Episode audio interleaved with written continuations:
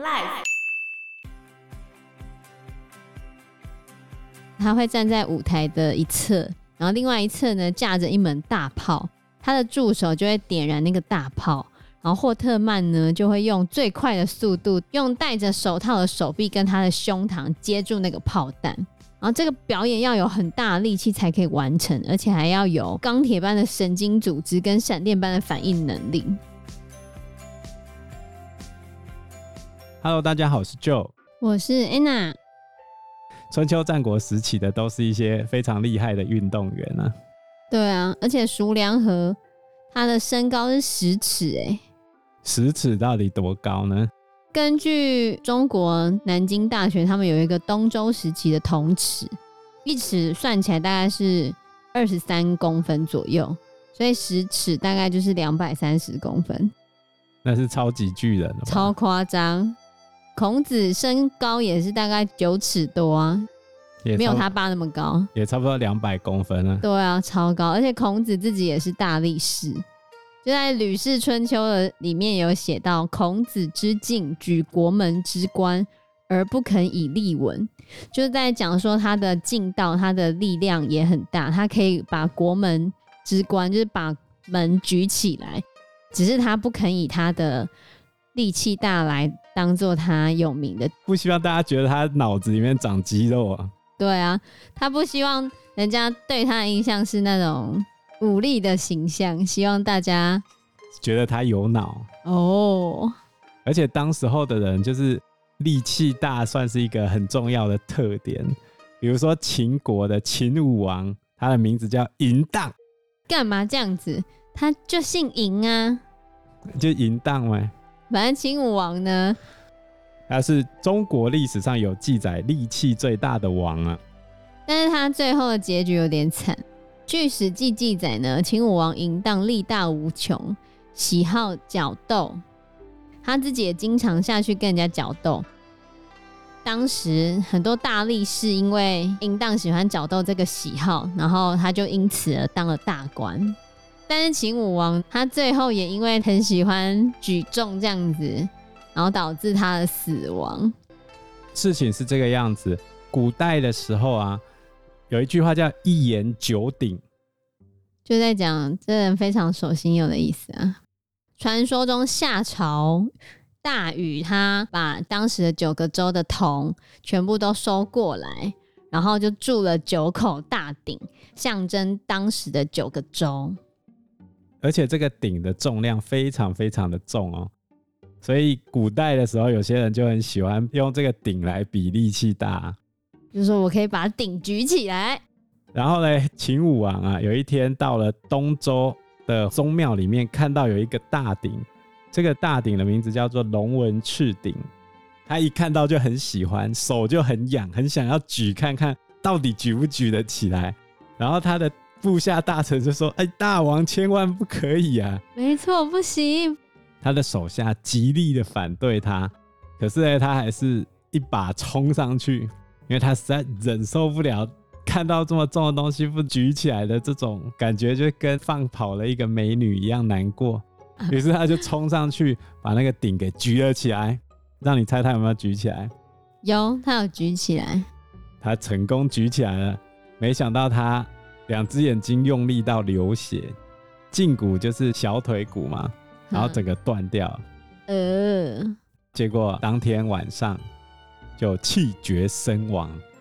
而且据说那时候跟他比赛的那个叫孟说，然后孟说就因为怂恿他举鼎，后来被诛灭三族。哎，那你把大王给害死哎！他死的时候才二十三岁哎。就把那个孟说杀掉，就好干嘛诛他家三族？那太过分了啊。反正古代处罚你一个人是不够的，谁叫你爸要生你？好惨哦！接下来也有另外一个非常力大无穷的，那就是楚霸王项羽。项羽最有名的就是《霸王别姬》嘛。最后西楚霸王被刘邦围在垓下这个地方嘛。对。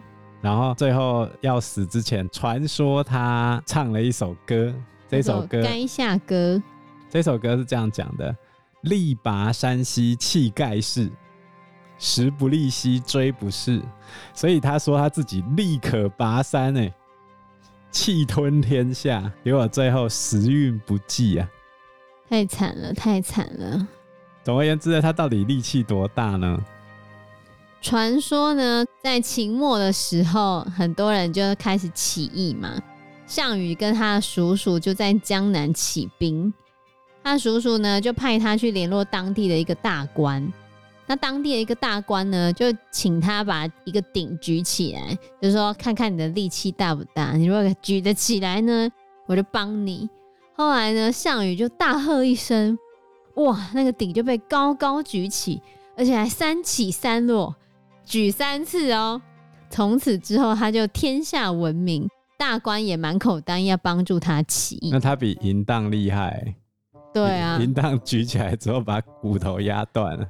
但是那个鼎到底多重呢？我觉得他应该是举小鼎吧。不知道啊，在《史记》记载中，大鼎大概会是七百多公斤，可是太夸张了吧？怎么可能把七百多公斤举起来？现在男子举重的最高上限有到七百公斤吗？要看量级吧。实际上有记载，不是吹牛的，力气最大的人叫做保罗·安德森。他是目前的世界纪录保持人。他举多重？他的杠铃深蹲是五百四十七公斤。对啊，我觉得项羽如果说那七百公斤，那太好笑了啦，太夸张了。所以后代历史学家根据项羽从小习武健身的状况来分析呢，觉得那时候应该是八十五公斤左右。然后，如果八十五公斤换算成秦国以前的计量单位，的确是千斤重了。那这样也没吹牛啊？对啊，八十几公斤，八十几公斤也蛮厉害了吧？输郭幸存啊？对，比郭幸存差一些啦。我们郭幸存还是比较厉害。郭幸存这一次的冠军的成绩是一百三十三公斤哦。哇哦，你看我们郭幸存比项羽还要厉害。项羽大概是八十五公斤左右，我们郭幸存去那时候的话，哇，我就超强。可是我们现在有科学化锻炼，他们那是土法炼钢，天生神力吧？哦，对啦，所以你看中国古代这些举重高手也蛮厉害的，都很有名的。看商纣王、秦武王、西楚霸王。古代常常在打仗，打仗力气是最基本的啊，就好像欧洲号称力气比较大的民族就是 Vikings，维京人呢。北欧五国都蛮盛产大力士的啊。哦，所以之前有一个丹麦最强壮的大力士，他在一八四五年生，这个人号称炮弹之王，他叫做约翰霍特曼。他为什么叫炮弹之王啊？他可以接炮弹，啊，这太扯了吧？对，在表演的时候，他会站在舞台的一侧，然后另外一侧呢架着一门大炮，他的助手就会点燃那个大炮，然后霍特曼呢就会用最快的速度，用戴着手套的手臂跟他的胸膛接住那个炮弹。然后这个表演要有很大力气才可以完成，而且还要有钢铁般的神经组织跟闪电般的反应能力才可以达成。曾经有人呢怀疑他的表演是不是造假，但听说看了他的表演之后，就开始深深的相信了。而且他也经常去欧洲各个国家的皇室去进行表演。你觉得这是真的吗？我不知道哎、因为毕竟那就十九世纪末二十世纪初的，谁知道、不过那时候炮弹没有跑那么快也是事实啊。然后另外一个就是霍特曼一开始在练习的时候，其实有付出惨痛的代价，他三根手指头直接被炮弹打断掉，因为很多人不相信他嘛，所以他后来就悬赏三千法郎，说谁敢进行这个接炮弹的表演，他就给他。当时有一百六十多名的挑战者接受过这个挑战，可是没有人成功，所以没有人可以拿走啊。最有名的一个挑战者呢，是英格兰的一个人，在约翰霍特曼他在一八八零年巡回表演的时候，这个英格兰的人呢叫做以利亚芬顿，他就有去挑战。可这一个挑战非常危险哈，因为那个大炮射歪了，射到他的头，然后那个人后来头骨骨折，鼻子受伤，但是没有当场死亡，所以你就可以知道那个大炮的威力大概就这样子，不会死，只是你的头骨会骨折，还是会被砸烂嘛？等于是用很大力的铅球往你这边丢过来，就对，对，有点可怕。十九世纪的时候，他主要是在马戏团里面表演的。十八世纪的时候，有一个很有名的大力士，他是一个英国人，叫做托马斯托伯姆，他是当时候最著名的大力士之一。他有表演过用铁棍抽打他的前臂，那个铁棍会弯掉，他手没事。那个铁棍是怎样？很细吧？应该是细的啦。对啊，就是细铁棍、啊欸。等一下，等下，细铁棍拿来砸你手，一手马上断掉，好不好？哦。而且他还可以举三个重达一千三百八十六磅的水桶。一千三百八十六磅是多重啊？一千三百八十六磅等于六百二十八点六八公斤呢。哈，拉起来，拉起来了。看那个图是拉起来而已啦。所以各个时代的著名大力士都有名留青史啊。对啊，比力气大家还是很喜欢看啊。那除了力气大之外，古代人还喜欢比什么呢？哦，古代人也还蛮喜欢比射箭的。礼乐射御书数，所以射箭这件事情应该蛮重要的吧？对啊。现在全世界最会射箭的应该是韩国的代表队。对啊，我们上一次讲的那个女射箭选手安山，就得了三面金牌的那个。射箭基本上是古代最重要的一个远程武器，一直用到拿破仑时代的时候，拿破仑想要换成用枪来作战，可是因为那时候是钱塘枪，要塞火药再塞铁丸进去，那太慢了啊，所以一发子弹可能都要一分钟以上才能发出去。所以当时候有将军就建议他说：“我们干脆全部改回弓箭好了。”所以可见弓箭在远程武器上面的应用，一直应用到很近代的时候都还在使用哦。相传呢，他是在炎帝，炎帝炎黄子孙黄帝之前哦，神农氏的时候哦，超久远。有一个叫做少昊的年轻人。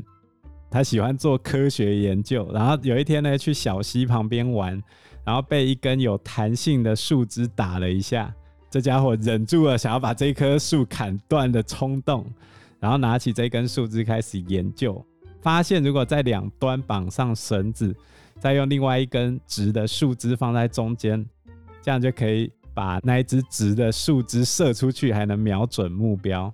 这就是相传是弓箭的起源。最早最早有名的弓箭手就是后羿，他射爆了九颗太阳哦。可那神话啊，当然是神话。那到底有没有中国古代真正的神射手呢？鹰眼哦，有有一个成语叫做百步穿杨，就是它可以射中百步之外的杨柳树的柳叶。百步穿杨的出处主要是春秋时期楚国的一个将领。他的名字叫做养由基，他从小呢就很会射箭哦，他的双手可以接四面八方的箭。他是接箭，不是射箭。等一下，还没讲完，他的两臂呢可以拉开千斤的弓。然后在公元前七五七年的时候呢，晋国跟楚国他们有一个战争叫做鄢陵之战。这时候呢，晋国的将领吕齐他就射中了。当时楚共王的眼睛，楚共王就生气气，后来他就叫养由基过来，然后就给了他两支箭，让他射杀吕齐。结果呢，养由基一箭就射中吕齐的脖子，吕齐就倒下来死掉了。所以养由基就拿着剩下一支箭向楚共王复命，从此他就名震楚国。而且在《战国策》里面有记载。养由基非常的善射，就非常会射箭。他可以射中百步之外的柳叶，百发百中。所以百发百中、百步穿杨的出处就是由养由基来的。然后他也号称养一箭，因为他只要拉一箭就可以赢了，不需要两箭啊，他只要一箭就可以了。对啊，就是他刚刚楚共王不是叫他去杀那个晋国的吕齐吗？结果他一箭就射中他啦，所以他就叫养一箭。而且据说他当时比试射箭的时候啊，他原本是在跟一个叫做潘虎的勇士在比射箭，然后潘虎那时候呢是在五十步外的靶子，然后靶上有一个红心，潘虎是拉开弓，然后一连三箭都正中红心哦，然后就很嚣张，哈哈哈哈！你看我多厉害，可以射中五十步外的红心。后来养由基就说：“那还好吧，我们应该要射百步外的柳叶。”所以他就看到一百步以外的那棵杨柳树，然后看到柳叶，叫人家去在柳叶的中心画红色当做靶子，然后他就拉弓，咻，就射中了，有没有超厉害的吧？欧洲有一个罗宾汉啊，Robin Hood，可是罗宾汉那个是。传说啊，那不是事实。不过现在的这个射箭有一个术语，就是如果有一支箭已经射中靶心，然后你再射中那一支射中靶心的箭，然后把那一支箭从中间一切为二，这一个就叫做 Robin Hood，呃射箭的术语。但罗宾汉，我记得那是传说啊，那是英国的传说。不过我还有一个更屌的，谁？吕布，吕奉先。三国时期武力第一，在各个游戏里面都是设定武力一百的人物。三国杀里面，它可以是两个杀。有一个成语叫做“辕门射戟”，戟就是那个方天画戟的戟，就是吕布拿的那个武器。然后辕门就是军营的门。那事情是这样子的：刘备一开始他失掉徐州，因为是荆州吗？他一刚开始得到徐州。很快的，他又失去了徐州，徐州的主人变成吕布嘛。结果呢，这时候住在旁边的诸侯叫做袁术，派着大军三万多人跑去揍刘备，啊，刘备赶快跟吕布求救，然后吕布带着兵马就过来了，他就带着步兵千人，骑兵两百人，然后就火速赶往刘备那边去救援。然后一到刘备那个地方呢，他就去请袁术那边的将军跟刘备一起来喝酒。袁术那边的将军叫做纪灵，哦，他就跟纪灵讲说：“哎，这个刘玄德，刘备是我吕布的贤弟，他现在被你们包围了，我特意赶来救他。啊，我这个人当他大哥，我不喜欢看大家吵架，我喜欢替大家排解纷争。然后呢，他就跟旁边的人讲：你到那个。”军营门口给我插上一支戟，然后他就叫人家去走一走，看看这个距离有多远，总共一百五十步。是啊、哦，然后他就跟集上所有人讲啊，你们啊看我射，我射到这一支戟上面那个小分支，如果一发射中，你们就停止进攻，离开这边；如果射不中呢，你们就跟刘备一决死战，你们就去打吧。然后这时候他把弓一举起来。朝着戟的方向射出了一箭，正好就射中那个戟上面的小分支。这么厉害，这样比养油鸡还厉害。然后就解决了这一场战争，而且这个事件记录它的不是《三国演义》，是《三国志》哦。真的，我以为你刚刚讲的是《三国演义》，真的想要跟你说那那个《三国演义》写的那小说。所以有一个诗人叫李渔。捕鱼的鱼，他就说这件事情啊，真是风流千古。风流千古，太厉害了，猴塞雷呀！还有一个非常有名的射箭高手，就是西汉时期的李广。李广做了什么事情啊？李广呢，他有飞将军之称。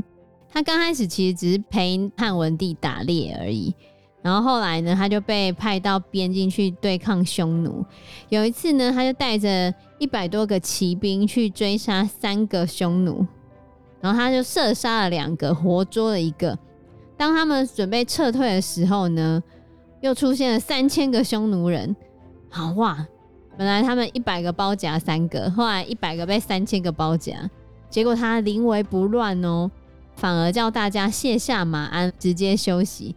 几个大胆的匈奴头领想要过来探个虚实，走没几步，李广的箭就射过来了，箭箭封喉，射中然后就死掉了，所以匈奴人就害怕就跑掉了。